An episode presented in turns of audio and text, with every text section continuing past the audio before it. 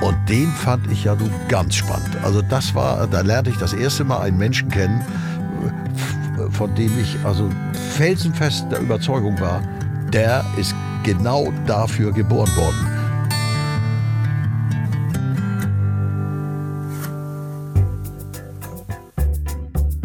Zack. Herzlich willkommen bei Das Ziel ist im Weg.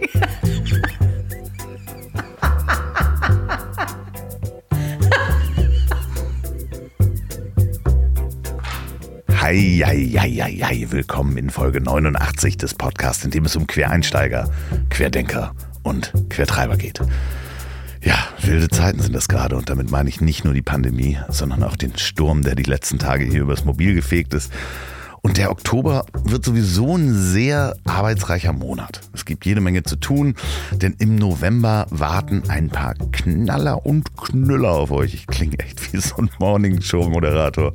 Und damit meine ich nicht nur die richtig spannenden Gäste, da kommen richtig tolle Leute, sondern auch ein paar Überraschungen. Aber auch für November und Dezember angesetzt ist die Apokalypse und Filtercafé-Tour, bei der ich mit Mickey Beisenherz auf der Bühne stehen darf. Wir haben uns gemeinsam mit den Veranstaltern und Theatern entschieden, einen Teil der geplanten Shows in diesem Jahr stattfinden zu lassen.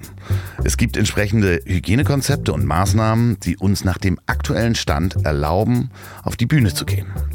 Sollte sich daran etwas ändern, werden wir die Pläne natürlich anpassen. Einige der Shows müssen wir allerdings auf 2021 verschieben.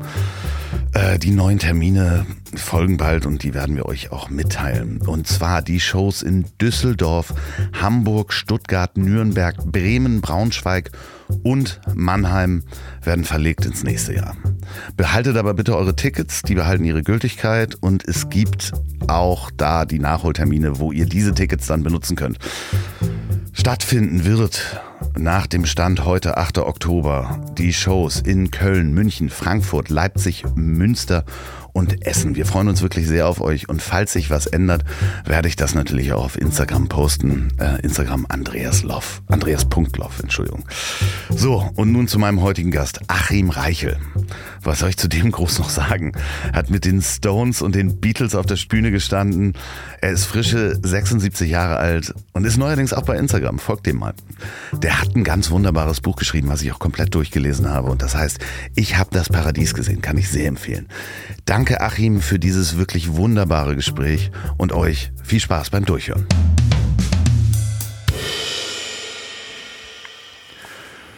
Ich weiß gar nicht, wie ich 76 Jahre eines so bunten Lebens in eine Anmoderation verpacken könnte. Deswegen ziehe ich Bilanz anhand meines Lebens, an welchen Stellen mich mein nächster Gast begleitet hat. Als ich zehn war, hat mir der Spieler das erste Mal das Konstrukt der Spielsucht näher gebracht. Mit 17 habe ich zu AR and Machines regelmäßig gekifft. Und zu Aloha Hea He haben wir, wenn wir es zugeben, alle schon mal mitgekrölt. Bei mir ist der legendäre erste deutsche Superstar Achim Reichel. Achim, kannst du mit dem Vergleich was anfangen?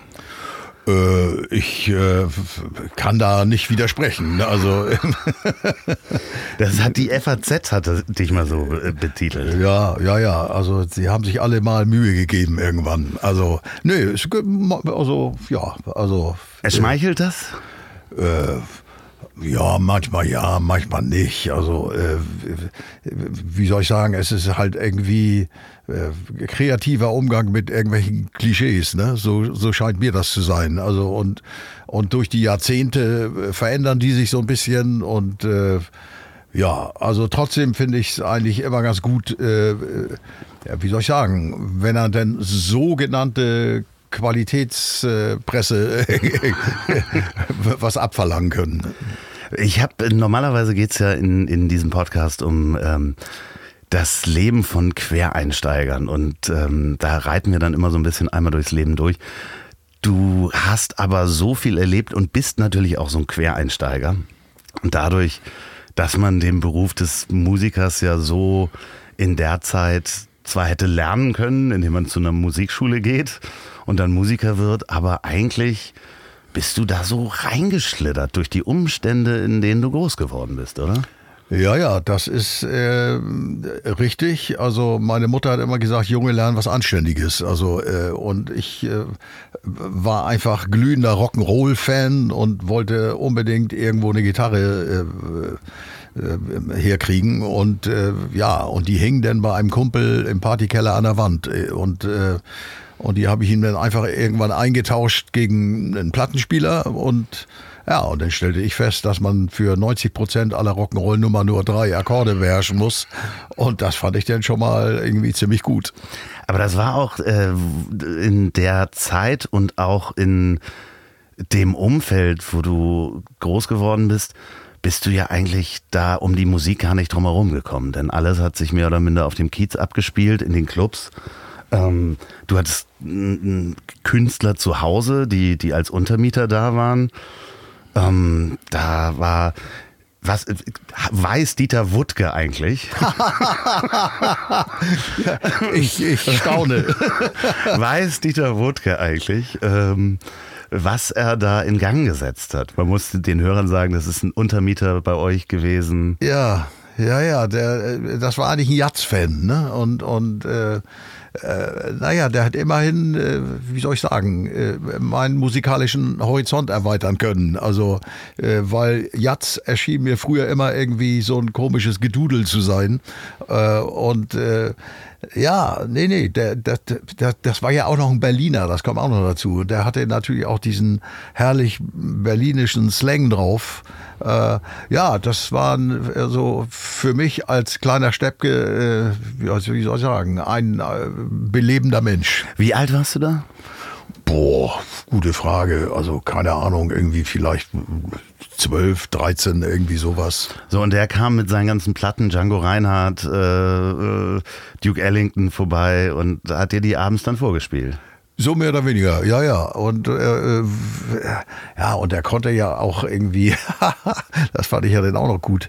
Dazu machte er dann immer so Tanzbewegungen. Ah, was? Ja, ja, so, so, äh, äh, was es da alles gab, das äh, wusste ich ja gar nicht. Irgendwie Jitterbug und wie die da alle hießen, diese Tänze da, äh, war mir alles ganz schleierhaft. Aber wie der sich so bewegte, fand ich schon mal irgendwie ganz gut.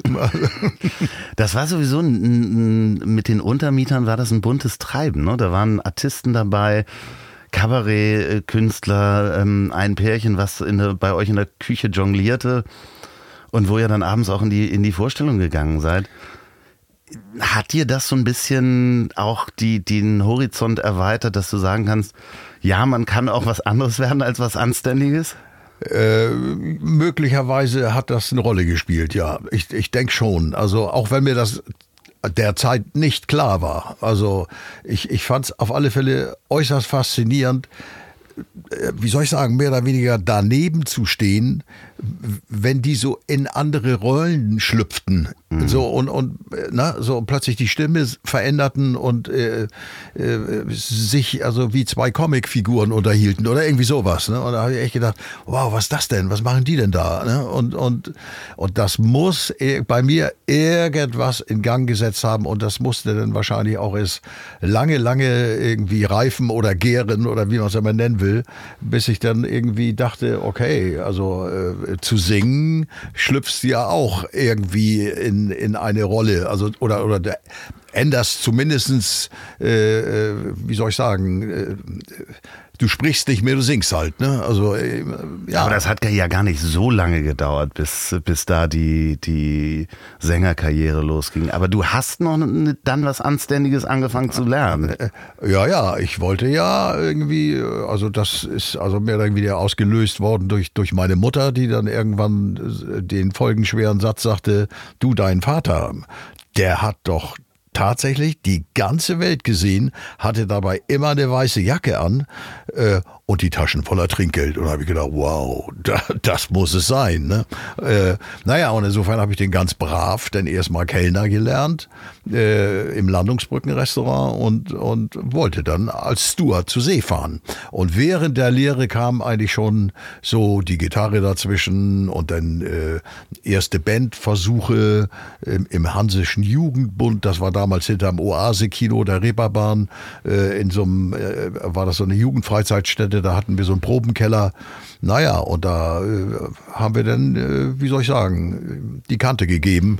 Äh, Verstärker äh, waren noch was ganz Rares. Das war dann noch irgendwie da habe ich mir von meiner Mutter ihr, ihr Radio ausgeliehen und, und die Gitarre hinten in den Plattenspielereingang gesteckt. Und äh, ja, das hat Spaß gemacht. Ja, das sieht man auf vielen alten Fotos, dass viele Radios damals zu Verstärkern umgebaut worden sind. Ja, lag ja auch nahe. Also das, ja, das, äh, ich meine, äh, Röhrenverstärker sind ja heute noch das Nonplusultra. Genau, der, der warme, der warme Sound, äh, den man wieder versuchte mit den Röhrenverstärkern in die Musik zu bringen. Aber das heißt, du hast die Rattles eigentlich mit 16 oder 15 gegründet? 16, oh, ne? Gute Frage, ja, Glaube muss, so, muss, muss so gewesen sein. Ja, ja.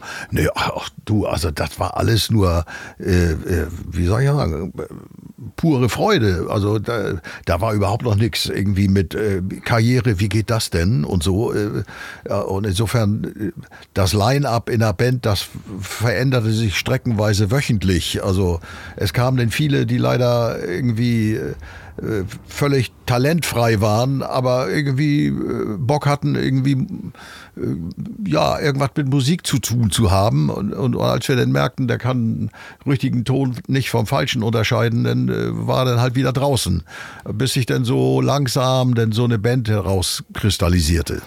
Aber es gab ja auch damals, oder man hatte vielleicht gar nicht die Informationen, wie Musikbusiness funktioniert.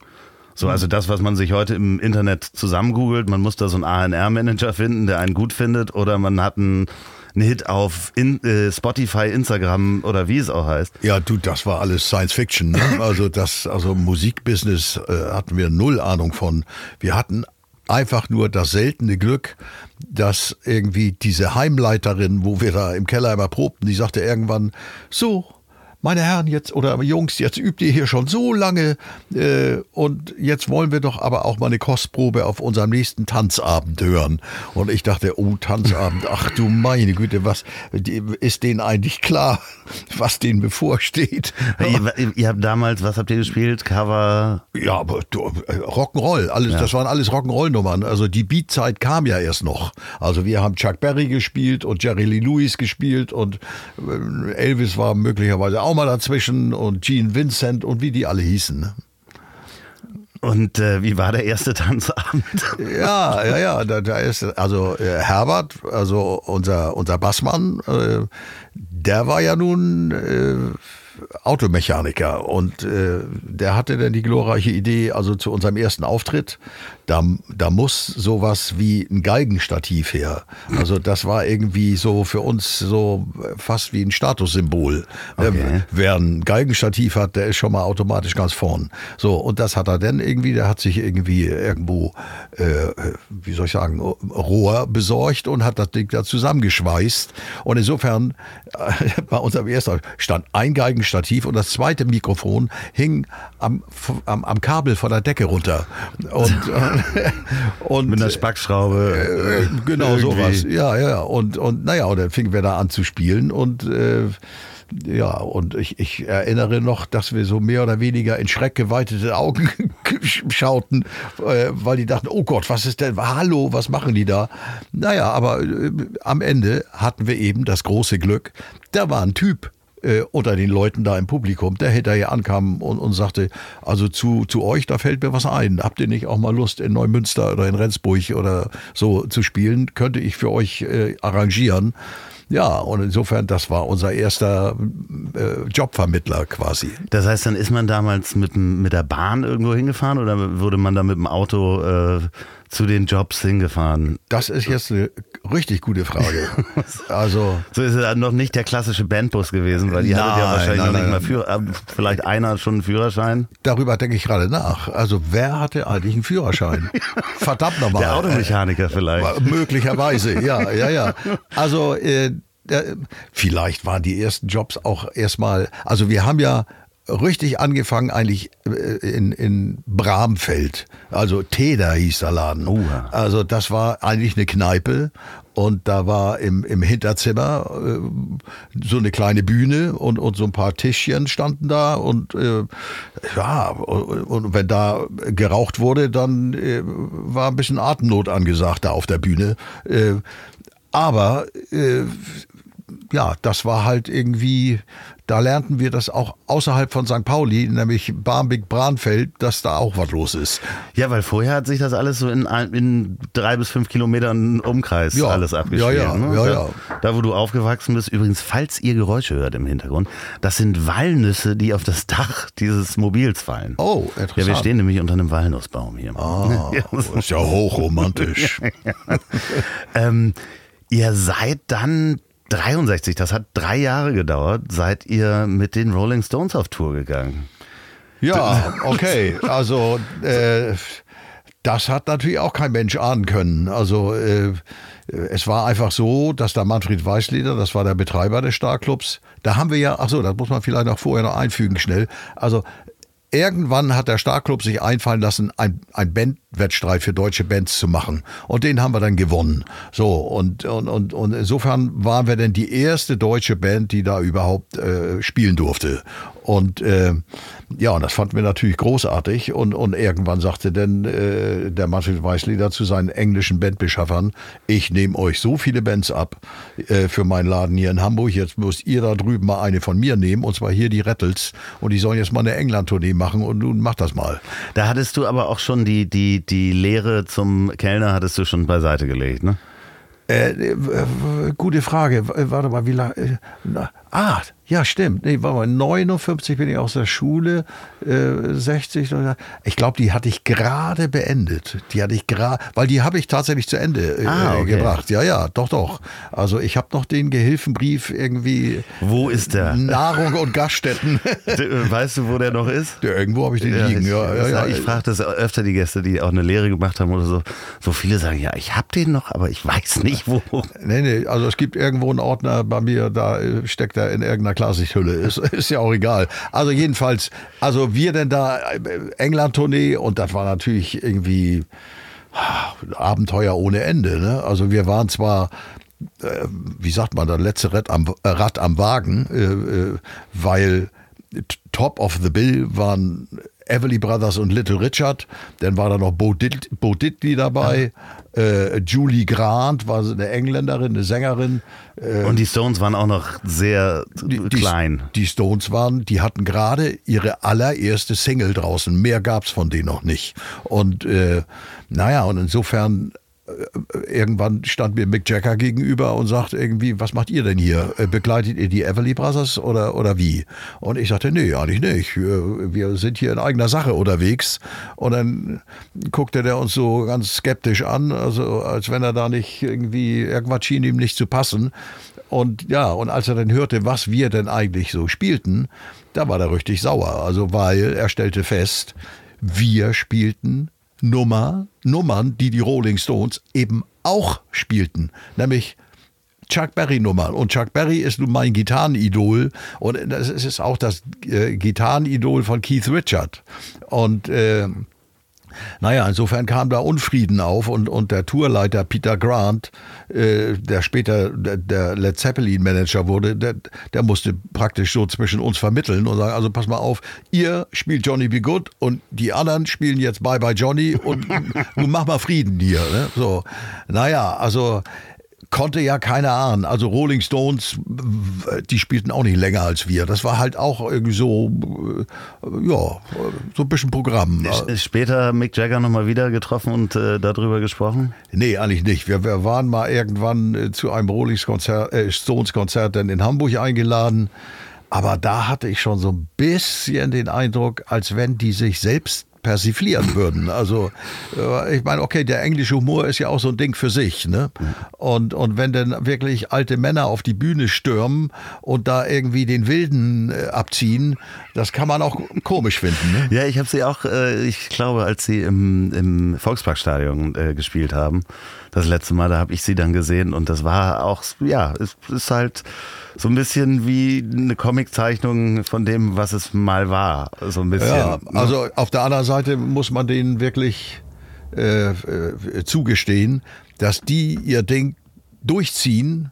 Auf jeden Fall. Das ist schon äh, respektabel, ne? Also das, das finde ich schon. Und die sind ja nun auch wirklich zu einer sehr charaktervollen Band geworden dann. Ne? Ja, also auch äh, so viele Hits äh, nacheinander und auch so lange Ja. Zu produzieren, ist Genau. ja auch nochmal was. Ne? Das ist, äh, das ist ein Ding für sich. Also, äh, was ich vielleicht mal kurz einschieben kann an der Stelle, ich bin ja vor, na, das war vor einem Jahr erst, da war ich mit, mit meiner Frau in New York und da war eine Affenhitze in dieser verdammten Stadt.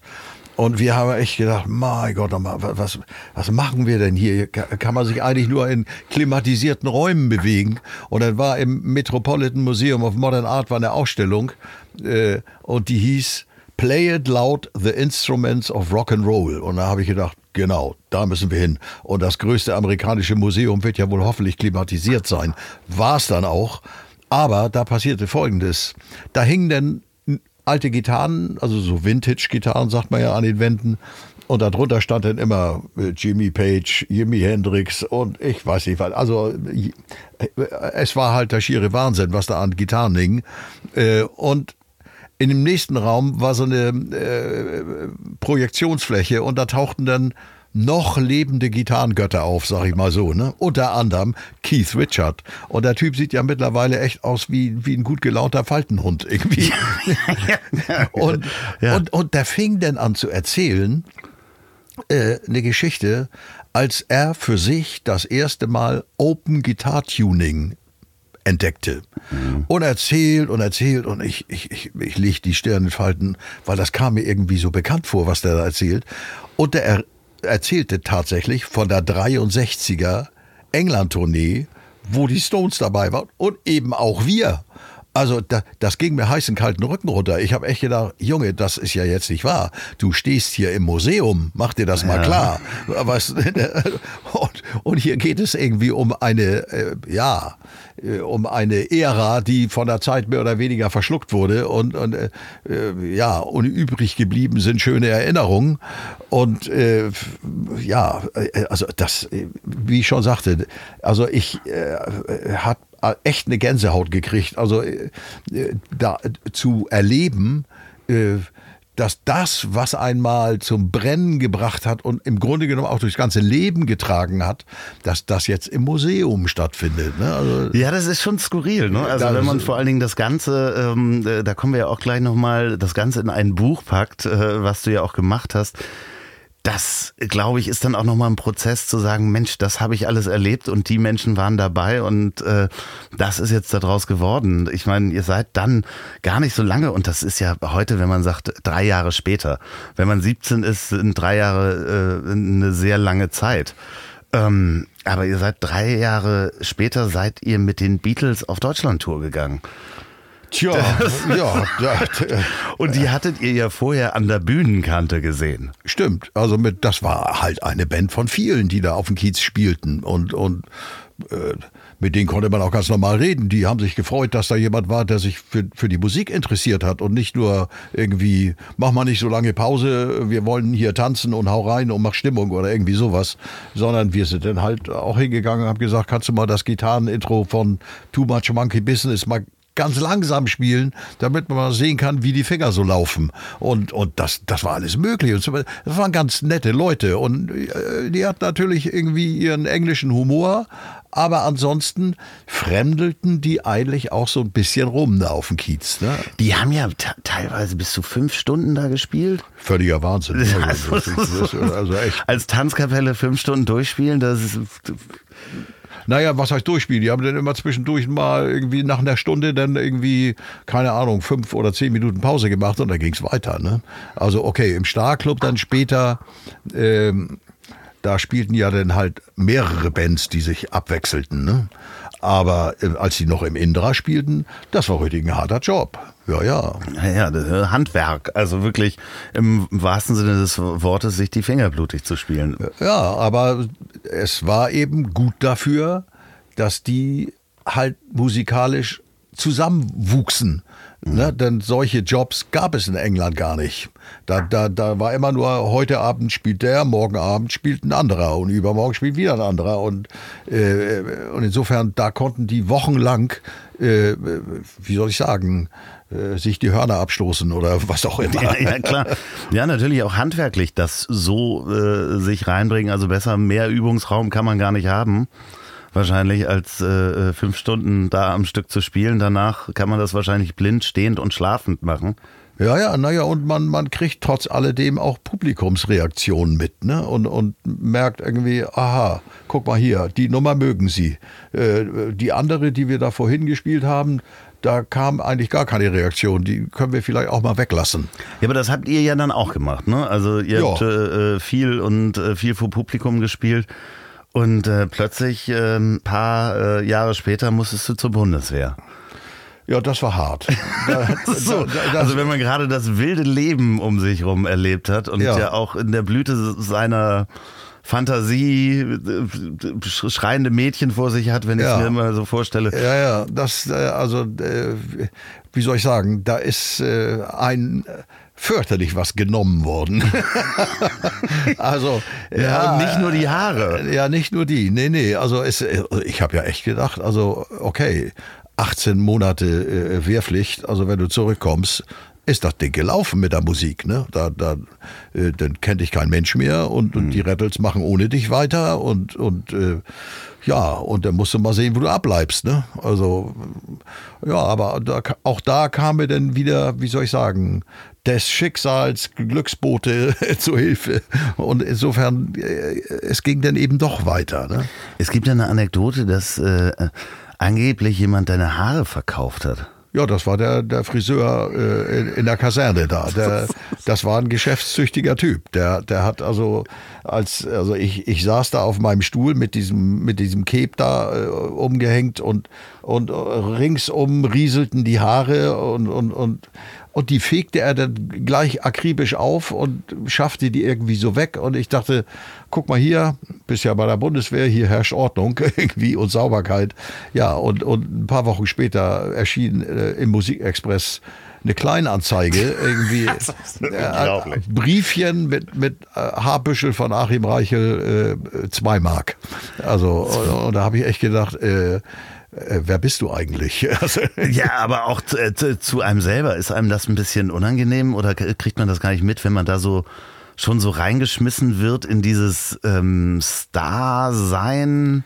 Naja, also äh, es kam natürlich, also bei der Bundeswehr, da wurde mir ja echt schlagartig der Teppich unter den Füßen weggezogen. Also die ganze Welt, die man nun so schön fand und wo man irgendwie jetzt ein, ein Teil davon war, so, sondern sogar noch ein erfolgreicher, äh, äh, weil wir haben ja mit den Rattles wirklich was gerissen in den 60er Jahren. Mhm. Äh, äh, ja, also wenn das nun alles irgendwie äh, vorbei sein soll, ha, das, das, das irgendwie.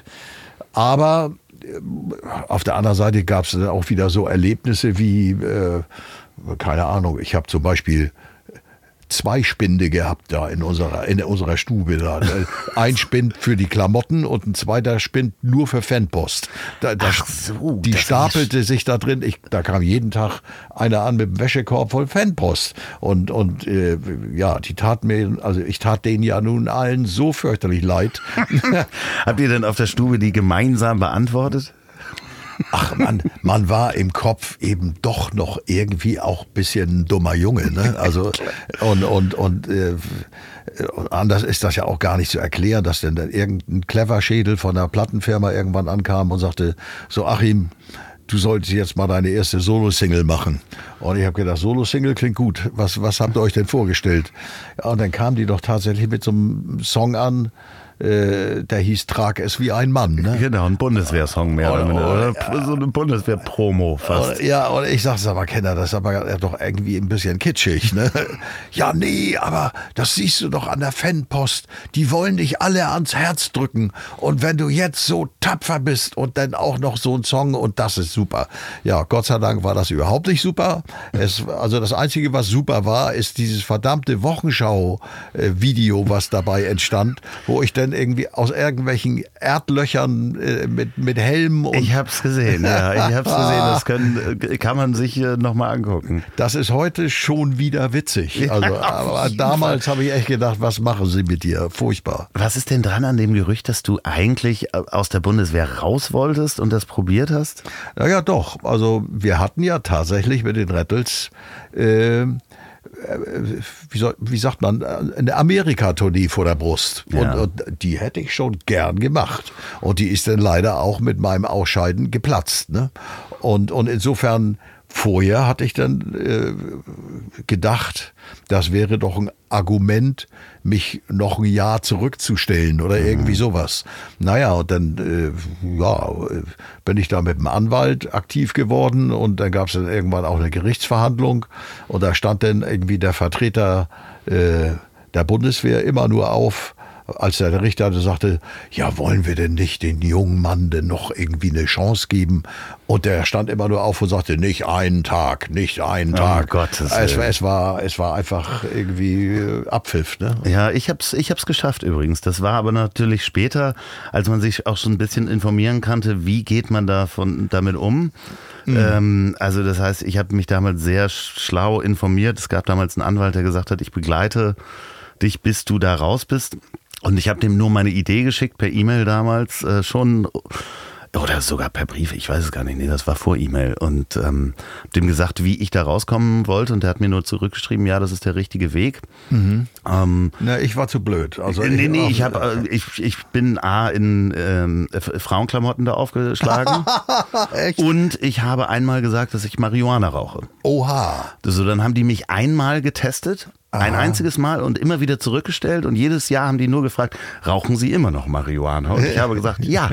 und zwar gerne. Und zwar gerne. Und nach vier Jahren, nach vier Jahren äh, zurückstellen, haben die mich dann freigelassen. Aha. Naja, bei mir war es dummerweise so, äh, man war der Meinung, ja, du musst jetzt dir in Berlin eine Wohnung suchen. Genau, das war ja das andere. Und das habe ich auch gemacht. Und ich habe mich da auch angemeldet und habe aber den Fehler begangen, das als Zweitwohnsitz anzumelden. Und es hätte der Erstwohnsitz sein müssen. Und naja, und insofern haben sie mich dann doch bei den Hammelbeinen gekriegt. Also, aber egal. Aber ich, es gibt ein wunderbares Foto, ähm, äh, wie du mehr oder minder abgeholt wirst von äh, James Last. Äh, ja. Ein Fuß auf einem Panzer, ich weiß nicht welches Modell es ist, aber ich weiß, der andere Fuß ist auf einem Pontiac äh, GTO. Ähm, ist ein wirklich schönes Zeitdokument. Äh, ja, ja. Ah, links ein Schützenpanzer, rechts ein Pontiac. Ja. genau. Könnte man heute auch nicht mehr machen, glaube ich, politisch korrekt. Mög möglicherweise nicht. Nee, aber ähm, äh, du, du, hast dann ähm, mit James Last auch viel Musik gemacht, ne? Also das ist... Äh naja, das war dann wieder äh, die Idee äh, der Plattenfirma, die denn unsere erste Wonderland-Single die James Last ja produziert hat. Äh, und, und wir haben gedacht, Moment mal, James Last soll uns produzieren. Kann der sowas? Mhm. Hat der Ahnung von Rock'n'Roll? Und als wir ihn dann kennenlernten, merkten wir halt, hey, das ist ein, ein ganz kluger Kerl, der ist hochmusikalisch und der hat mehr oder weniger gesagt, also ihr macht mal da euer Ding, ich passe darauf auf, dass das anständig auf Band gerät und hinterher schlage ich euch mal so ein paar Ideen vor. Äh, und, und der kam echt mit, mit Dingern an, äh, wo wir im ersten Moment dachten, was soll das denn werden? Nämlich ein Balalaika-Ensemble bei Moskau oder ein so Akzente eines Kosakenchors, mhm. wo wir echt dachten, nee, also komm, du lass mal gut sein, aber lass ihn mal machen, also äh, geben wir ihm mal eine Chance. Und am Ende war das also genau das Salz in der Suppe, äh, was dann doch irgendwie, äh, wie soll ich sagen, mehr machte aus so einer Nummer. Ne? Also ja, der, der war vor allen Dingen sehr, sehr breit aufgestellt, was, was Musikinteresse anbelangt. Also das ja, hat ja, ja, schon fast psychedelische Klänge, die da drin vorkommen. Ähm, ja. Das war ja auch die Zeit, so 1968 wo man dann schon so in, in die Richtung des psychedelischen Sounds ging. Ja, ja, ja, doch. Gleichzeitig habt ihr den ähm, Star Club gepachtet? Ja, okay, da sind, ähm, äh, wie soll ich sagen, schon so einige Kandidaten vor uns äh, gescheitert mit, mit dem Star Club. Und äh, äh, das kann man sich heute gar nicht mehr vorstellen. Ich meine, äh, es, das war die Zeit, wo es eine Sache, die heute gang und gäbe ist, in jedem Dorf gibt sowas, nämlich Diskotheken. Mhm. Und, und das war, das kam zu der Zeit auf und, äh, und wir haben immer gedacht, das kann doch überhaupt nicht angehen, dass irgendwie so ein Dischjockey, der einfach nur Scheiben auflegt, interessanter sein kann als eine Liveband. Mhm. Also, ja, also wir haben Ahnung von Musik, wir wissen, wie das geht und jetzt machen wir da das Programm und da haben wir die Starkrüben übernommen als Pächter zusammen mit, mit Frank Dostal und Kuno Dreise und, und äh, ja, und haben dann irgendwie Bands gebucht, von denen wir dachten, das wäre das Richtige, was wir allerdings äh, auch nicht berücksichtigt hatten. Äh, wie soll ich sagen, äh, Bands, die gestern noch wie soll ich sagen, Nobodies waren, waren plötzlich irgendwie zur Weltgeltung gelangt und äh, verlangten natürlich auch entsprechende Gagen. Und, äh, und wir waren ziemlich schnell wie soll ich sagen, finanziell am Ende. Also, äh, und, und eigentlich waren wir auch viel zu gutgläubig. Also man hat uns ja über den Tisch gezogen ohne Ende. Das haben wir gar nicht gemerkt. Also die Barfrauen, die brachten den Whisky in der Handtasche mit, den haben sie irgendwo im Supermarkt gekauft, schenkten reichlich Whisky Cola aus, haben die Cola kassiert und abgerechnet und das Geld für den Whisky in die Tasche gesteckt. Und, und irgendwann sagte unser Getränkelieferant, also äh, irgendwas läuft falsch bei euch. Da musst du mal genauer hingucken irgendwie. Naja. Ja, überall, wo mit Bargeld hantiert wird und natürlich auch damals noch die Bands in Bargeld wahrscheinlich äh, bezahlt. Äh, und äh, ja, es ist wahrscheinlich auch gleichzeitig ein schweres eine schwere Zeit gewesen, wenn dann die Diskotheken als Konkurrenz dastehen. Also ich habe, ich war da noch nicht geboren, muss ich übrigens. Ja. also ich bin dann äh, eher später dazu gekommen. Du hast dich dann auch ähm, angefangen, Musik zu produzieren, selber Produzent zu sein und hast dich dann auch an vielen Dingen aus der Zeit ausprobiert. Kann man das so sagen? Ja, naja, wir haben irgendwie, irgendwann haben wir natürlich gedacht, nachdem die Rattles sehr erfolgreich waren und auch Wonderland sehr erfolgreich war, haben wir gedacht, ja, nun wissen wir ja doch, wie der Hase läuft mhm. im Musikbusiness. Und äh, jetzt muss man wohl denn auch mal, äh, wie soll ich sagen, das Betätigungsfeld erweitern.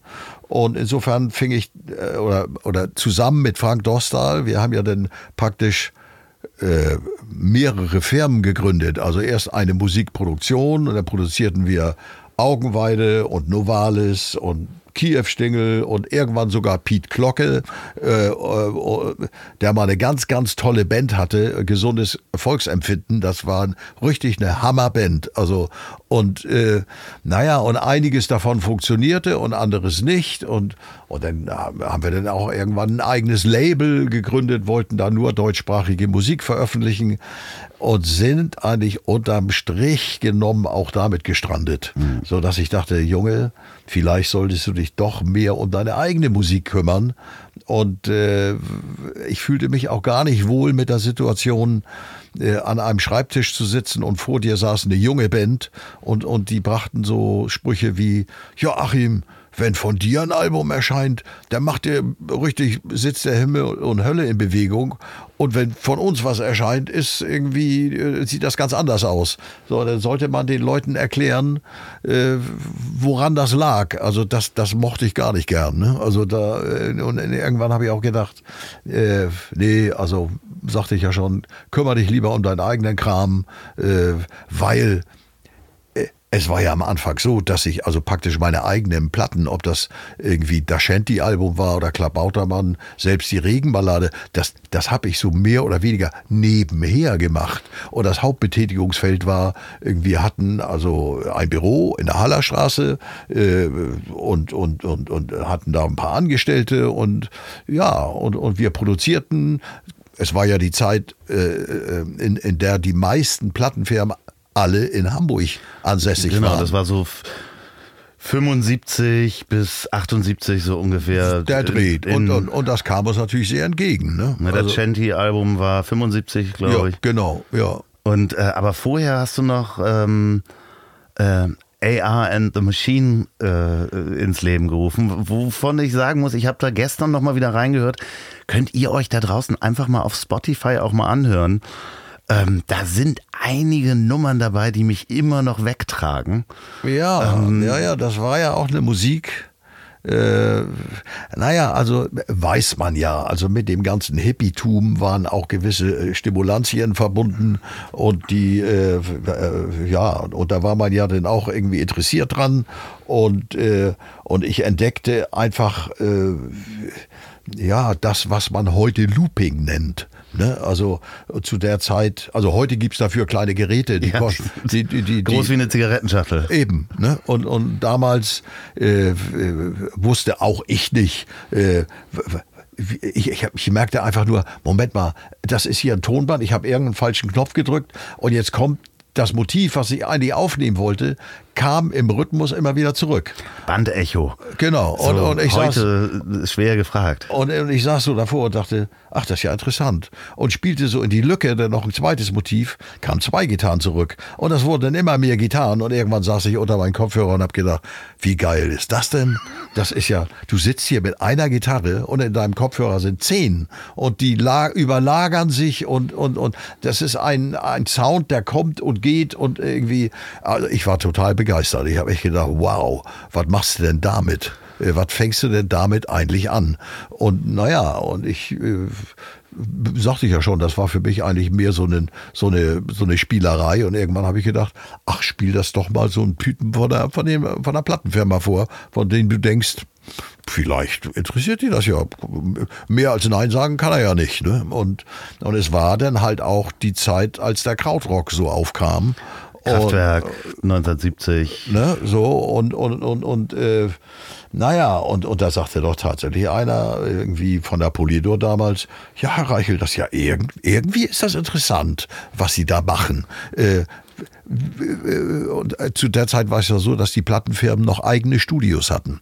Äh, Und, äh, und dann sagt er zu mir, äh, wie lange würden Sie denn unser Studio brauchen, um davon ein Album zu machen? Und ich dachte schon, ist zu schön, um wahr zu sein. Der redet von einem Album, ist ja wunderbar.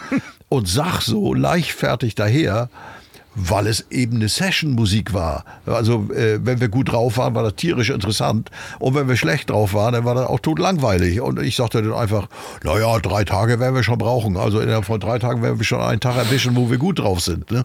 Und, und wir haben tatsächlich die grüne Reise, äh, was es ja, was ja hinterher gar keiner glauben wollte, in, in drei Tagen aufgenommen. Ist wirklich schön. Ich habe gestern, äh, wie gesagt, nochmal reingehört. Und das ist, die Stücke, wenn man sie, sie anguckt, sind auch nicht, wie man erwartet, acht oder neun Minuten lang, aber sie sind wunderbare Übergänge dabei. Ich kann es wirklich nur jedem empfehlen, da nochmal reinzuhören. Ähm, A.R. Dann das Unzeichen Machines. Also wirklich schön. Unbedingt mal reinhören bei Spotify oder bei einem anderen Streamingdienst oder es einfach kaufen bei Apple. Da hat dann auch Achim Reichel was davon. Solange die Rechte da noch liegen, ja, aber das, das kann man ja nicht abgeben, das Urheberrecht, genau. Wir geben jetzt auch nicht das Urheberrecht ab, sondern geben ab in die Werbung und zwar ernsthaft abgeben. Ich habe nämlich Florian von Wahlberg Urban Electrics gefragt, ob er mit der Werbung und dem Podcast zufrieden ist. Und der hat mir erstmal eine Nachricht geschickt und die spiele ich jetzt mal vor. Loffi, ich bin's. Ganz kurz, vorab einmal eben die Folge mit Tobi Schlegel, mega fett. Derbe auf den Punkt, bin ich gefesselt gewesen. Was für ein geiler Kerl, ne? Das hat er echt durchgezogen. Da hat er echt seine, seinen Vertrag an Nagel gehängt. Wahnsinn, tierisch. Also, äh, das hat mich sehr gefesselt. Das war eine schöne Nummer. Eine andere Sache, mal eben ganz kurz zum Werbeblock. Ne? Du erzählst ja immer von der X-Series, die rausgekommen ist jetzt und das ist auch total geil. Aber ähm, etwas, was ich viel wichtiger finde, wir haben gerade einen End-of-Summer-Deal. Das heißt, wir gehen mit jedem Rollerprodukt im Shop im Schnitt 15 bis äh, 18 Prozent runter. Haben also überall Streichpreise und wenn man jetzt einen Gutscheincode anwendet, dann heißt das, dass sie nochmal 15% obendrauf bekommen. Das heißt, das sind mal eben über 30% Discount, die, die, äh, die deine Leute bekommen. Und ähm, das haut mir mal richtig den Geschmack aus dem Gesicht. Das sind Preise, die kriegt auf gar keinen Fall sonst irgendein Händler. Wenn dann Großhändler, der wirklich also Containerware ordert, das ist mal ein richtig leckerer Preis. Und ich finde, frei nach dem Motto, tu Gutes und sprich drüber, erzähl doch mal die Geschichte. Wäre ja blöde, äh, das äh, für uns zu behalten. Ne? So, dann ähm, würde ich sagen, gib Stoff äh, reingehauen. Ich bin gespannt auf die nächste Folge. Äh, tschüssi. Sag mal, Flo, hast du da zwischendurch aufgestoßen? Egal. Geht ihr mal bitte auf urban-electrics.com und da kriegt ihr mit dem Gutscheincode derweg 2020 alles kleingeschrieben und zusammen derweg 2020 bekommt ihr 15% günstiger alles, was es im Shop gibt. Und äh, zwar zusätzlich noch zu diesem End of Summer Sale. Das heißt, ihr kriegt wahnsinnige Preise. Vielen Dank Florian und Wahlberg Urban Electrics für die Unterstützung dieser Folge. Und jetzt geht es weiter mit der Legende Achim Reichel. Nee, nee, also das mit den Rechten ist jetzt für mich mal so ein Stichwort. Auch das gehörte natürlich irgendwann dazu, dass man keine Verträge mehr machte, die äh, äh, den Plattenfirmen für alle Zeit die Rechte gab. Also wir haben gesagt, okay, ihr könnt das irgendwie, wie lange wollt ihr es auswerten? Fünf Jahre, meinetwegen auch zehn Jahre, aber dann fallen die Rechte an uns zurück. Mhm. Und insofern bin ich also heute in der glücklichen Lage, dass mir im Grunde genommen äh, alles, was ich aufgenommen habe, ab, ja, ab, äh, ja, ab 70, so 70, 71, äh, da gehören mir die Rechte. Und, und das ist irgendwie, da freut sich ein alter Mann drüber. Das gab vor ein paar Jahren da nochmal ein Urteil, was die Verlagsrechte anbelangt. Das ist jetzt vielleicht ein bisschen sehr musiknördig, aber ich habe ja nun, ich habe selber auch ein, zwei Stücke mal geschrieben, die mittelerfolgreich waren. Aber das war ganz interessant, weil da konnte man von den Verlagen ähm, die Rechte wieder zurückholen, wo man eigentlich Verträge hatte, die, die für die nächsten 30 Jahre so waren.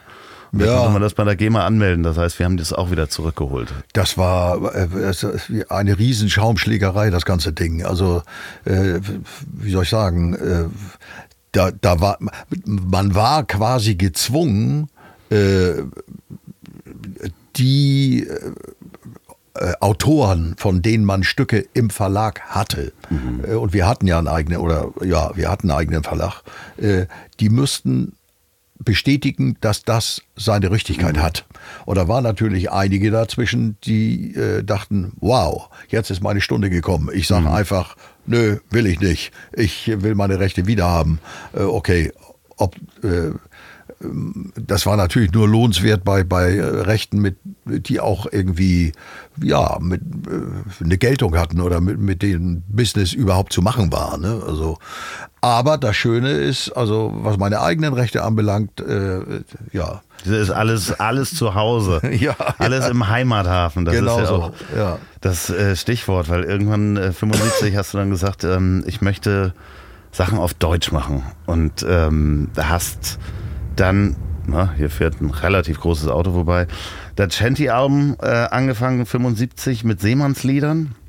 Ähm, weil deine, dein, deine Herkunft ist ja auch familiär. Dein ähm, Vater ist zur See gefahren, Großvater ist zur See gefahren. Du hast die Schiffe aus dem, aus dem Kinderzimmer sozusagen gesehen. Du bist mit der Musik groß geworden und irgendwann hast du gesagt, ich möchte das auch nochmal ähm, auf äh, Tonband bringen oder Vinyl oder ähnliches. Ja, es ist einfach, irgendwann fängt man doch an, äh, wie soll ich sagen, äh,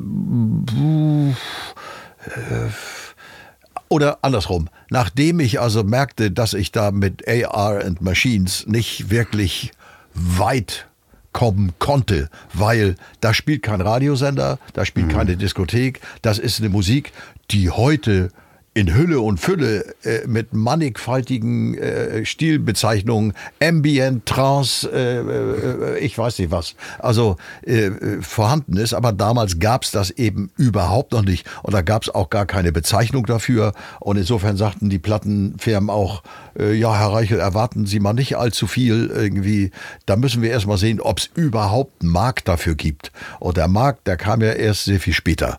Und, und ich, der kam zu einer Zeit, als ich schon keine Lust mehr dazu hatte. Und, und, und dachte irgendwie, ich sollte mal irgendwie zurückkehren zu bodenständigeren Musikformen. Und, und da kam eben die Idee mit den Shanties. Äh, und das traf bei mir also ziemlich ins Schwarze, weil A ist man selbst aus einer Seefahrerfamilie, B äh, ich guckte aus meinem Zimmer auf den Hafen äh, und äh, hatte eigentlich mal vorgehabt, zur See zu fahren. Äh, und, und ja, und aus jeder zweiten Hafenkneipe hörte man irgendwie dann doch auch mal ein Shanty. Und, und irgendwann hatte ich auch so mit meiner Gitarre einen am Wickel so und, äh, und, und bei mir fiel nicht der Groschen, was irgendwie kam es mir nur irgendwie entfernt bekannt vor. Was, was spiele ich hier eigentlich gerade? Und ich hatte da so einen, eigentlich so einen geraden Standard-Rock-Rhythmus am Wickel und darüber sang ich eigentlich die Melodie von Rolling Home. Und Rolling Home ist ja nun eher so bekannt in so einem, in so einem Schunkelrhythmus. Ja. Äh, und, und das war auch der Grund dafür, warum ich das überhaupt gar nicht zuordnen konnte. Äh, naja, da musste ich erst ein paar Kumpels anrufen und irgendeiner sagte, sag mal Achim, du, äh, hast du denn doch mal wieder was genommen oder bist, du, bist du ganz bei dir? Also das, das kennt doch jeder da bei dir in der Gegend da am Hafen. Das ist doch ein alter Schent, die musst du doch kennen. Und, und das war mir natürlich erstmal schwer peinlich irgendwie. Aber es äh, war, irgendwann fiel dann doch der Groschen, dass ich dachte, verdammt nochmal, in England ist sowas wie Folkrock längst eine etablierte Sache.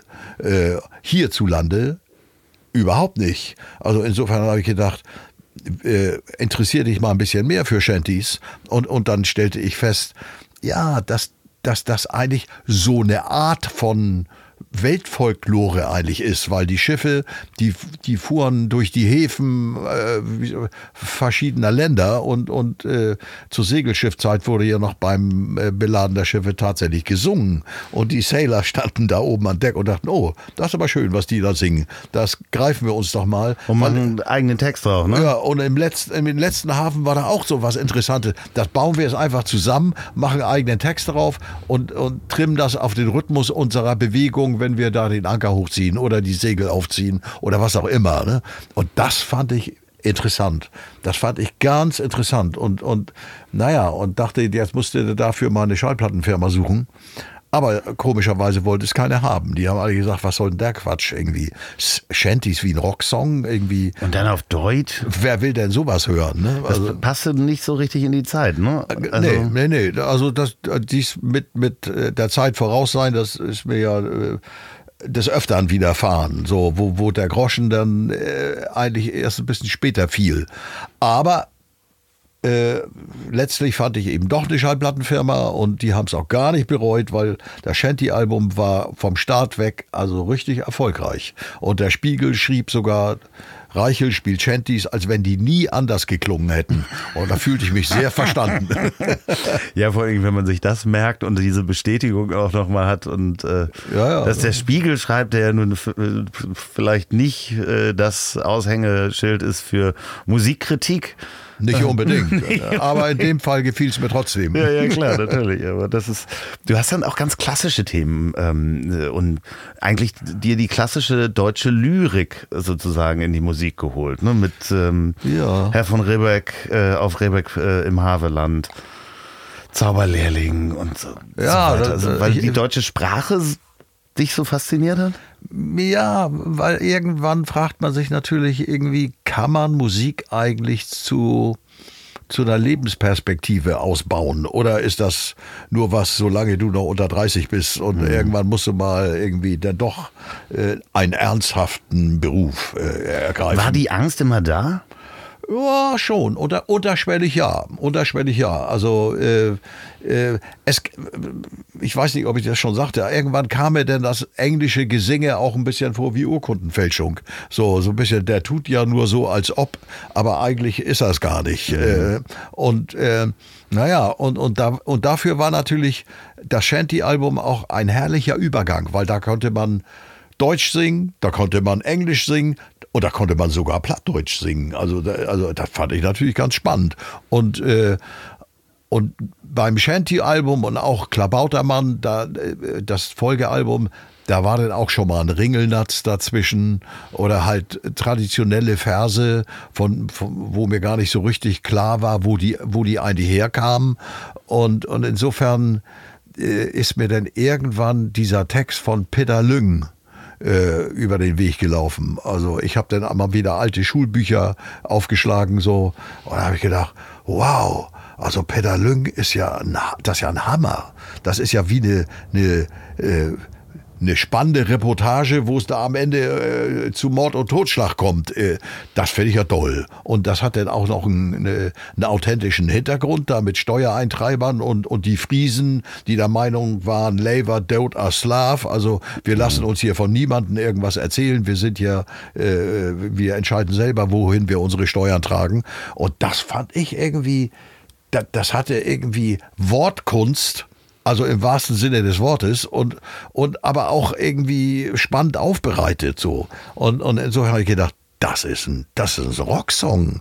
Das ist, das ist zwar eine alte Ballade, die hat man uns früher in der Schule verklickert. Herr von Ribbeck zu Ribbeck im Havelland im Grunde genommen auch so. Klar. Das, das ist irgendwie, äh, das ist ein, das ist ein rockiger Volkssong, ne? Also, und, und so habe ich es dann auch gespielt. Und ja, und dann kriegte ich plötzlich ganz viel Post von Lehrern, die sagten, boah, endlich haben wir sowas, wo wir unseren Schülern auf andere Art und Weise äh, Fontane und Lilienkronen und äh, die alten Dichter halt nahebringen können. Äh, und, äh, wie soll ich sagen, also die, die, das Regenballade-Album, das erste Album, bei dem ich also so alte Balladen vertont habe, das ist ein, ein Dauerbrenner über Jahrzehnte hinaus. Ne? Also, Wird als Fachliteratur im äh, Deutschunterricht empfohlen. zum, zum Beispiel, äh, ja, es kam echt irgendwann ein Journalist an und der sprach mit mir ganz nett hierzu und dazu und bla bla bla. Und am Ende sagt er, wenn ich mal privat werden darf, äh, wissen Sie, wo ich Sie das erste Mal gehört habe? Ich sage, na, ja, da ging ich noch zur Schule, da kam unser Lehrer mit der Regenballade ins Album, äh, in, in, in die Klasse. Und da habe ich gesagt, ach, guck mal hier, wie schön ist das denn? Ne? Also selber haben sie dich irgendwie nicht einfangen können mit alten Balladen, weil wir mussten sie einfach nur trocken auswendig lernen. Aber wenn die daherkommen mit, mit einem Groove und einem geilen Rhythmus und äh, mit, mit, mit einer Melodie, ja, dann ist man, äh, dann geht das schon leichter rein. Hätte man sich selber auch gewünscht für die Schulzeit, ne? In der Tat, in der Tat, ja, ja. Anstatt das äh, stumpfe Auswendiglernen von Worten. Genau. Da den Zusammenhang noch über die Musik zu bekommen. Du hast dann äh, eigentlich, wir können da ab 80 hast du jedes Jahr ein Album fast rausgehauen, ne? Also, Ja, man kam natürlich irgendwie dann auch in Gang, weil man, man hat jetzt irgendwie äh, für sich eine Richtung gefunden und, und mein Rezept wurde praktisch mit dem Shanty-Album und äh, der Regenballade-Platte, äh, wie soll ich sagen, das Übertragen von rockmusikalischen Rhythmen und Klang Klängen auf traditionelle Inhalte. Das ging ja dann irgendwann sogar so weit, dass ich äh, mich an deutsche Volkslieder rantraute und dachte, ja, eigentlich, wenn man das am Leben halten wollte, äh, wo ja viele der Meinung sind, äh, das ist gar nicht notwendig, aber mittlerweile äh, habe ich also festgestellt, äh, dass die Substanz von unseren Volksliedern, also wirklich als Musiker gesprochen jetzt, die ist hochinteressant. Das ist, das, da gibt's die tollsten Lieder und da gibt's die tollsten Akkordfolgen. Also äh, äh, die sind zum, zum Teil sogar Beatles-mäßig. Ne? Äh, äh, du, du liegst mir im Herzen, du, du, da, da, da, du, du, du, da, da, da, da, da, da, da, dam. Also wo ich dachte, wow, das, das, ist, das ist im Grunde genommen wie ein Beatles-Song. Ne? Und, und das fand ich einfach spannend. Und da habe ich gedacht, hey, das, das musst du machen. Und, und ob die Leute das mögen oder nicht, das war gar nicht mehr unbedingt für mich äh, wie soll ich sagen, das wichtigste Kriterium. Ich wollte dann auch schon mal ein bisschen ambitioniert sein, das gebe ich gern zu. Also, mich hast du definitiv gekriegt, so mit der Spieler. Das war ja nur auch ein ja, Riesenhit. okay. Das ist ja auch eine Geschichte, die dahinter hängt, wo man dann als kleiner Junge zuhört und es ist sehr, sehr dramatisch für mich, war der Song. Also Ja, ist er immer noch. Ich habe ihn jetzt neulich gerade wieder gehört. Ähm, ich habe ihn gesungen am Samstag äh, zusammen mit äh, Atze Schröder Ja. bei einem kleinen Umtrunk. Äh, Ja, ja, ja, ja. Haben wir der Spieler nochmal gesungen? Ähm, Ja, das ist natürlich, also ich habe ja dann irgendwann, äh, äh, auch das ist einem übers Ausland vorgemacht worden. Äh, es gab in England, wie soll ich sagen, Leute, die sich als Dichter verstanden oder als Lyriker, die für Rockbands Texte machten. Äh, und da habe ich gedacht, wieso macht das hier keiner? Und, und dann hatte ich einen Freund, der arbeitete damals bei Rowold und, und ich sag, sag mal, irgendwie so deutsche Lyrik der Gegenwart. Habt ihr da irgendwas oder kennst du dich da aus? Und, und der kam dann irgendwann zurück und drückte mir so ein, so ein Berg von, von alten Gedichten, nee, nicht alten, neuen Gedichtbänden. Mhm. Äh, äh, ja, sagt er, hier, kannst du ja mal durchgucken, ob du da was findest. Ja, und da fand ich dann zum Beispiel Jörg Fauser, ja. äh, der mir dann später den Spieler getextet hat. Und den fand ich ja nun ganz spannend. Also das war, da lernte ich das erste Mal einen Menschen kennen, von dem ich also felsenfest der Überzeugung war, der ist genau dafür geboren worden. Wie, der konnte mit Worten umgehen und, und Bilder und, und Spannung erzeugen äh, und dann auch mit so einem unterschwelligen Blues-Feeling. Also, äh, äh, also Blues meine ich jetzt gar nicht unbedingt im Sinne musikalisch, sondern einfach so, so von der Gemütstiefe her Eine würde man. Schwere. Ja, genau. Und das fand ich toll. Also, und von dem Typen habe ich auch so viel gelernt. Also, ich glaube, wenn ich den nicht kennengelernt hätte, dann äh, wäre es mir später unendlich viel schwerer gefallen, Selbsttexte zu machen. Ne? Und, und äh, naja, also äh, Fauser war eine echte Kanone. Also äh, das, das Tragische an der Sache ist ja, dass der heute erfolgreicher ist mit seinen Romanen, die er damals schrieb, als während wir zusammenarbeiten, äh, äh, als er zu Lebzeiten jemals war. Ne? Also das ist. Das heißt, er hat quasi den Ruhm nur partiell mitbekommen oder den Erfolg dahinter. Äh, der musste sich zu der Zeit, als, als wir zusammenarbeiten, richtig irgendwie strecken. Ne, um, mhm. um irgendwie von seiner Kunst leben zu können. Der hat Romane geschrieben, der hat Gedichte geschrieben, der hat äh, als Journalist gearbeitet, der hat für den Tipp in Berlin, das ist eine, eine Stadtprogrammzeitschrift, gearbeitet um irgendwie am Ende die Butter aufs Brot zu kriegen. Ne? Und insofern, äh, dass er mit mir erfolgreich war, das war für ihn eigentlich auch eine ganz spannende Sache, weil äh, das hätte ich gar nicht für möglich gehalten. Ich sagte irgendwann zu Jörg, ich sag, du, pass mal auf, unser Song, der Spieler, die, die wollen, dass ich damit in der ZDF-Hitparade auftreten. Was machen wir denn da, verdammt nochmal? da gehöre ich doch gar nicht hin. Schön bei Dieter Thomas Heck. Ja, ne? ja, und da sagt er, da musst du hingehen. Den finde ich riesig, den Typen. Ich sag, was? Dieter Thomas Heck, das ist ein Hammer. Der, der, der redet wie ein Maschinengewehr. Sowas kennt man so von amerikanischen Talkmoderatoren. So, und äh, sag ich, okay, Jörg, also wenn du meinst, dann gehen wir doch noch hin. Ja, ich komme mit, sagt er. Und dann sind wir zusammen dahin. Und, und ich habe dann da irgendwie brav meine, ich weiß gar nicht mehr, was das war, irgend so eine goldene 2 oder 3 gekriegt da, weil gegen äh, 99 Luftballons war nicht gegen anzukommen. das war ja die Zeit. Das war, ne? genau, das war genau, die, Zeit. Die Zeit. Ja, ja, ja, ja. Und äh, ja, ja, und das fand ich dann, also damit war ich praktisch äh, von meinen Inhalten in der Gegenwart gelandet. Ne? Ja, aber auch wie, wie, wie skurril, ne? Also eigentlich mit einem lyrischen Blues-Song äh, zu der Zeit. Der ist ja auch äh, sehr schön produziert. Also wenn ich mir das angucke, ist ja eigentlich nicht 80er Jahre produziert, würde ich mal so sagen. Und der ist schon, schon bodenständiger Blues. Ähm, und äh, da zu der Zeit in der, in der äh, Hitparade zu spielen. Ja, vor allen Dingen, es kommt ja noch eins dazu. Äh, der Song ist fünf Minuten und 20 Sekunden lang.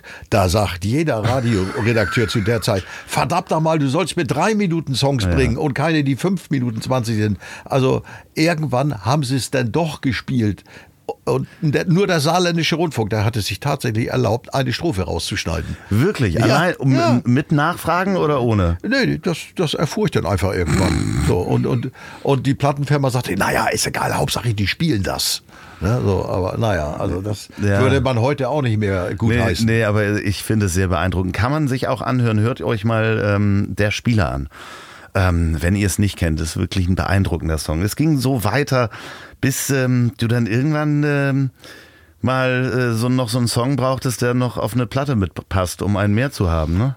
Ach so, ja, ja, ja, ja, das ist, das ist auch so eine von diesen Geschichten, äh, wo man denkt, das ist ja zu schön, um wahr zu sein. Ne? Aber es ist eben doch wahr. Also wir haben irgendwann, äh, äh ja, so, so kleine Projekte nebenher auch gemacht. Ir irgendwelche Bands erfunden. Heute würde man sagen Geistertruppen oder so. Die, die gab's gar nicht wirklich. Und denen haben wir einfach irgendwie einen Namen verpasst. Da haben wir irgendwas geschrieben und, und da haben wir gedacht, ja, mal gucken, was da so geht. Ne? So. Und, und naja, und, und da ist mir die äh, Komposition von, von äh, einem Song äh, gelungen, der später, und zwar boah, erheblich später zu Aloha Hea He wurde.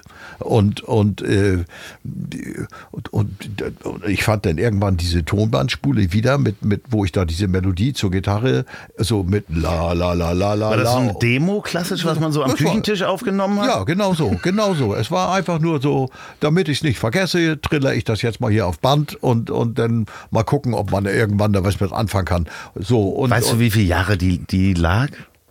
Also ich glaube, das Projekt hat in den 70ern stattgefunden und, und Aloha He ist, glaube ich, 92 gewesen. Ne? Kann das, 91, ja, ja glaube ich 91, 92, irgendwie, irgendwie ja, so also, Dreh. Also das heißt, das lag dann irgendwie 15, äh, 20 Jahre lang irgendwie rum. Ne? ist, aber auch skurril und man ist da öfter dran vorbeigegangen und äh, hätte man gewusst, dass da... Unglaublich und, und, und es wird ja immer verrückter. Also ich, ich habe wirklich gedacht, mach einen Text drauf, äh, äh, du hast die Stücke ja eigentlich alle schon fertig, mach da nicht lange rum und, und, und gut ist. So. Und wenn ich gewollt hätte, damit einen Hit zu landen, dann hätte ich eins garantiert weggelassen. Und zwar Matrosen am Mast. Das bedeutet eigentlich Filzläuse in der seemännischen Sprache. Das ist ein unappetitliches Thema.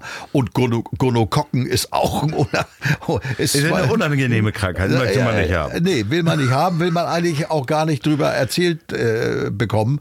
Äh, und ich habe einfach nur gedacht, genau, das macht den Song authentisch, Seefahrermilieu muss sein.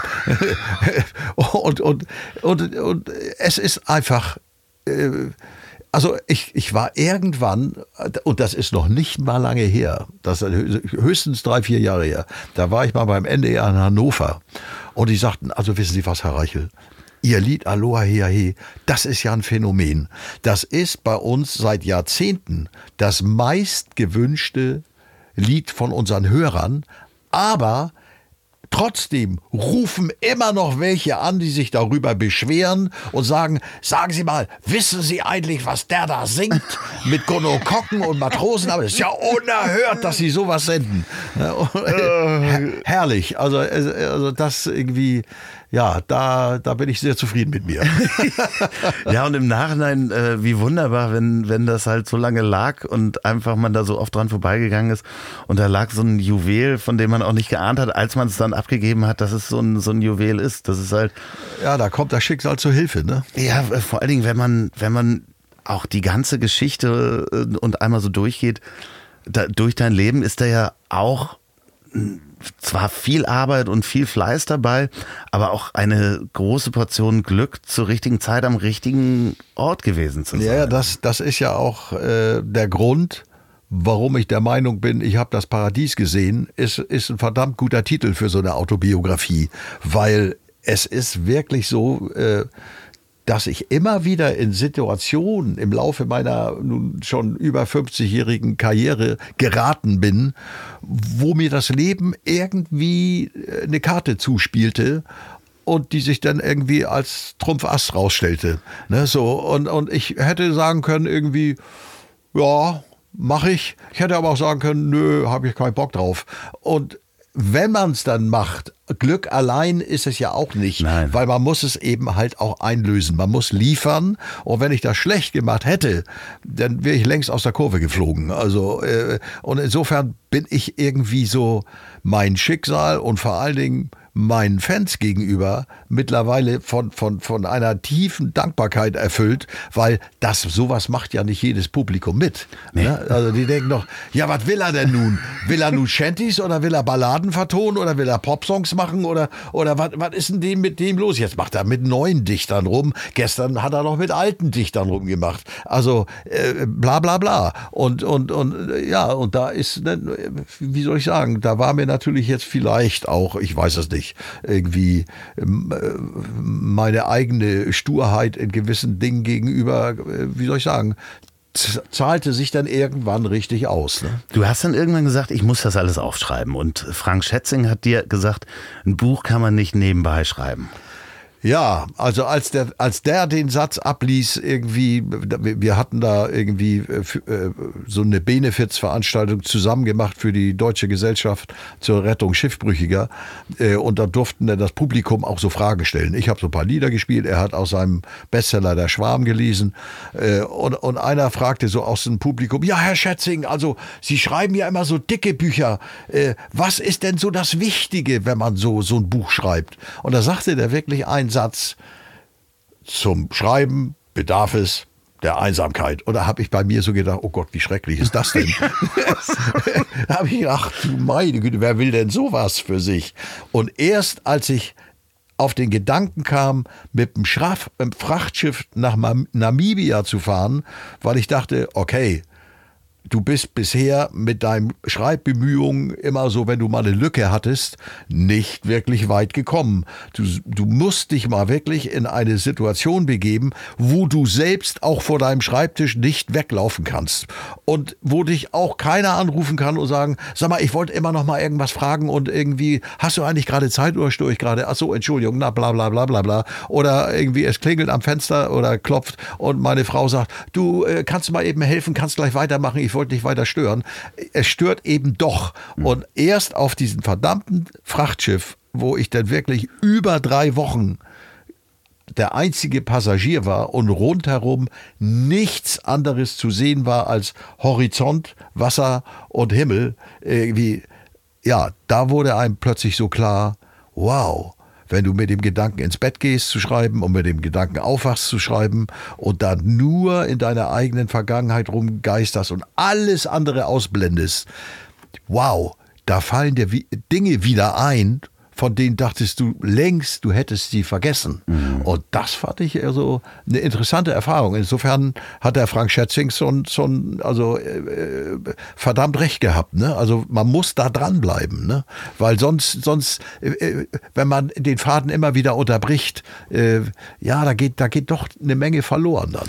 Ich habe das Paradies gesehen, mein Leben.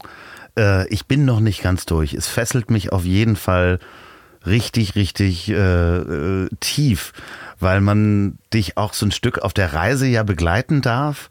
Ich glaube, das war eine, eine polnische Crew, ähm, mit der du dann ja auch äh, zwischendurch sehr viel Spaß hattest. ja, ja. ja.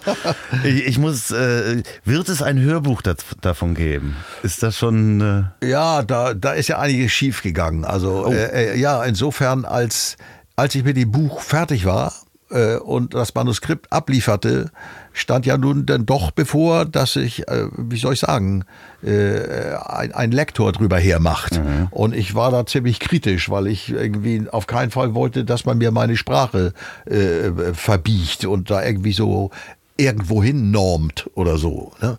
Und äh, insofern, das dauerte dann etwas länger mit dem Lektorat und dann kam Corona.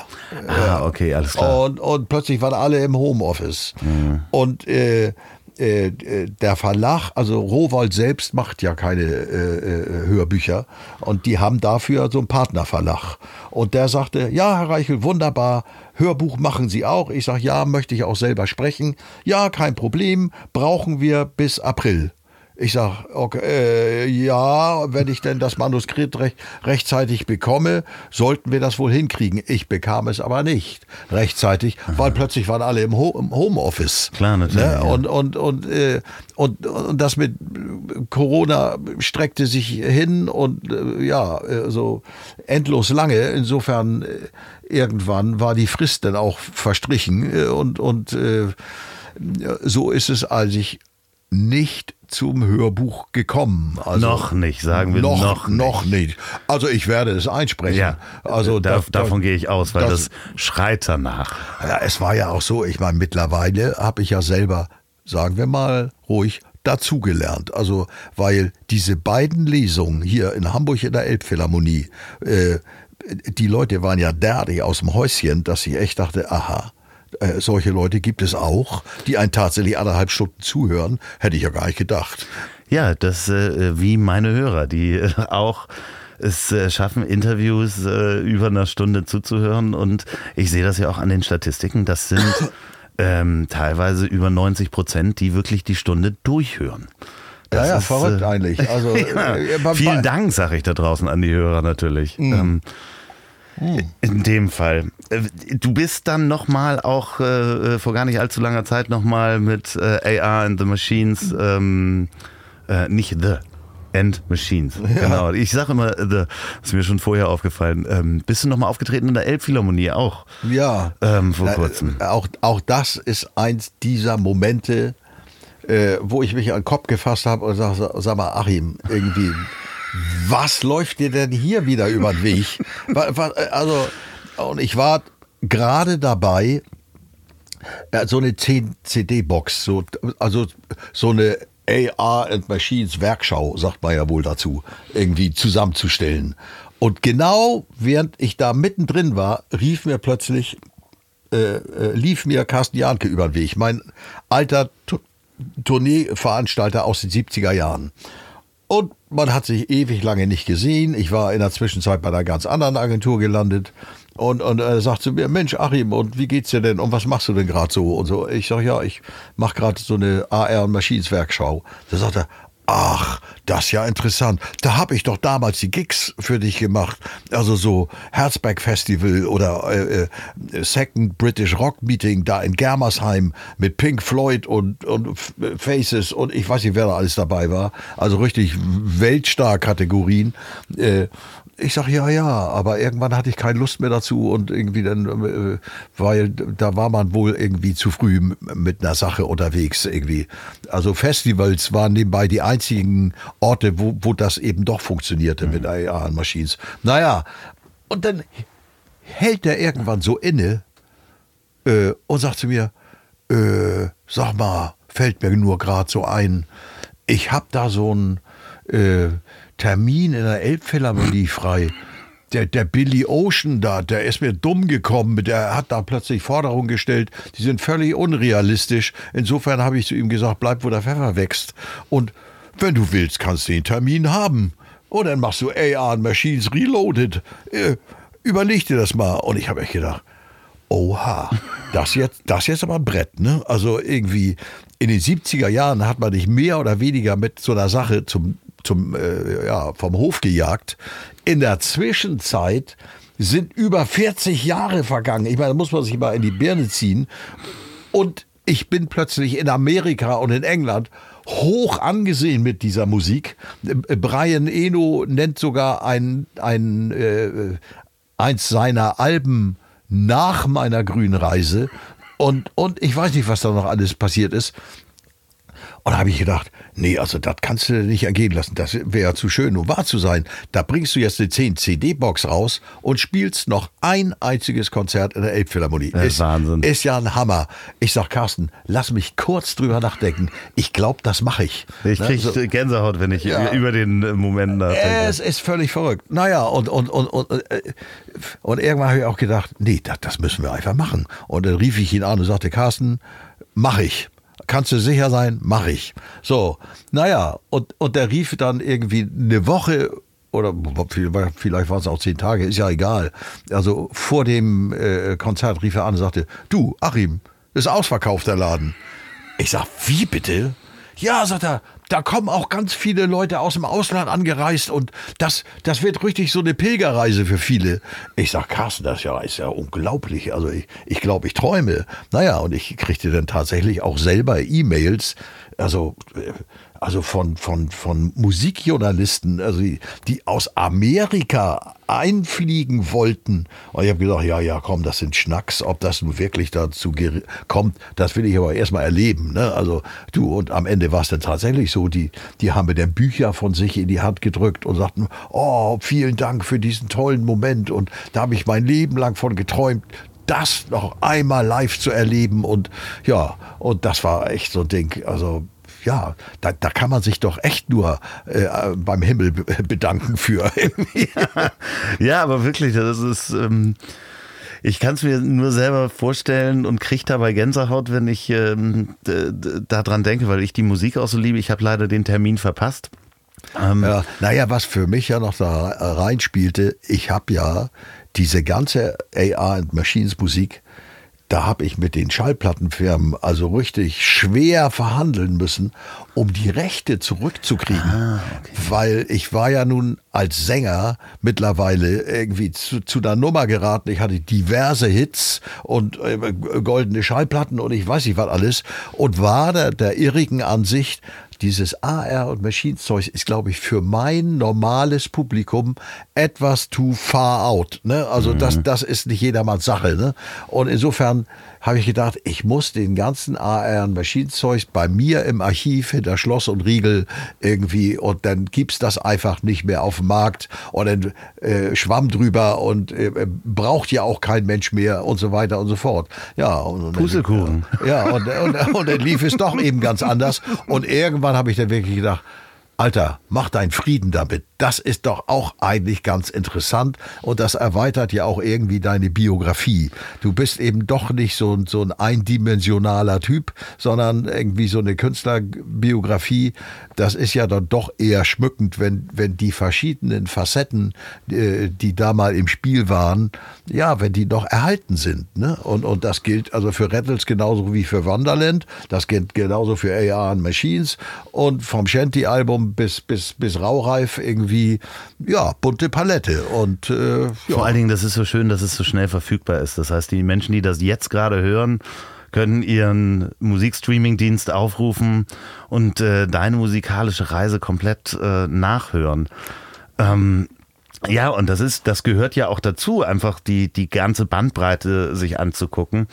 Und äh, ich meine, früher hätte man jetzt in einen sehr großen Musikplattenladen gehen müssen, um diese komplette Reise ja, ja. Äh, äh, aufzunehmen. Und das ist ja das Praktische. Wir haben ja drüber gesprochen, dass man das dann über Sonos sofort abspielen kann. Zum Beispiel. Ähm, ja. ne, man hat es sofort verfügbar, man hat es äh, als Streaming im Auto. Ähm, jetzt, wenn man das Buchprojekt und die Lesungen sieht, geht es, wird es weitergehen mit den Lesungen? Sind das, stehen neue Termine an? Weiß man natürlich noch nicht, wie das mit den Hygienemaßnahmen ist. Ja, ja, ja, das, äh, das ist natürlich ein Thema. Ne? Also äh, ich freue mich einfach nur, dass es immer wieder, äh, dass sich immer wieder Situationen ergeben, an denen ich neu Spaß habe. Also das, das ist für mich äh, wie soll ich sagen, freudvoll sein könnte, den Leuten aus meinem Buch vorzulesen, das hätte ich mir vor zehn Jahren noch gar nicht träumen lassen. Ne? Also irgendwie und, und jetzt weiß ich, dass das geht und und und äh, ja selbst junge Menschen irgendwie, also äh, man macht sich ja gar keine Vorstellung, was was die mir für E-Mails schreiben da. Ne? Also das, das also okay, man ist ein alter Sack, wenn man das so sehen will, aber man ist irgendwie weil man ja durch fünf Jahrzehnte Musikgeschichte immer dabei war von Anfang an, ist man natürlich für viele, die sich etwas eingehender für Musik interessieren, ist man richtig irgendwie eine verdammt interessante Nummer. Und das freut mich natürlich. Ne? Definitiv. Bist also. du, kann ich dir hier auch nochmal sagen, gucken wir uns in die Augen. ähm, Achim Reichel ist auf Instagram. Ihr könnt Achim Reichel folgen auf Instagram. Da habe ich nämlich heute entdeckt. Ähm, kauft dringend dieses Buch, wenn ihr diese Geschichte ähm, nochmal, es ist wirklich fesselnd nachverfolgen wollt. Und hört euch die Musik an. Äh, wenn ihr da draußen diesen Podcast ähm, beim Autofahren hört, dann fahrt bitte vorsichtig. Wenn ihr das zu Hause hört oder nee, wenn ihr das bei der Arbeit hört, dann lasst euch mal nicht beim vom Chef erwischen. Und äh, wenn ihr das zum Einschlafen hört, dann schlaft recht gut. Lieber Achim, vielen, vielen Dank, dass du hier warst und uns so einen kleinen Einblick gegeben hast ähm, in diese, dieses Füllhorn ähm, ja, vom Paradies. Vielen, vielen Dank. Ich danke auch und sage auf bald mal. So, bevor ihr jetzt schlafen geht, noch ein Hinweis. Hört doch mal den Podcast Bullshit Deluxe. Deluxe mit UX, also Ü und X am Ende. Den macht nämlich einer meiner Produzenten, der Chris, zusammen mit der Elke. Überall, wo es Podcasts gibt, Bullshit Deluxe. Bullshit ist übrigens mit Sternchen weg bei Apple. Das wollen die nicht. So, aber jetzt, gute Nacht. Dieser Podcast ist eine Produktion der Ponywurst Productions.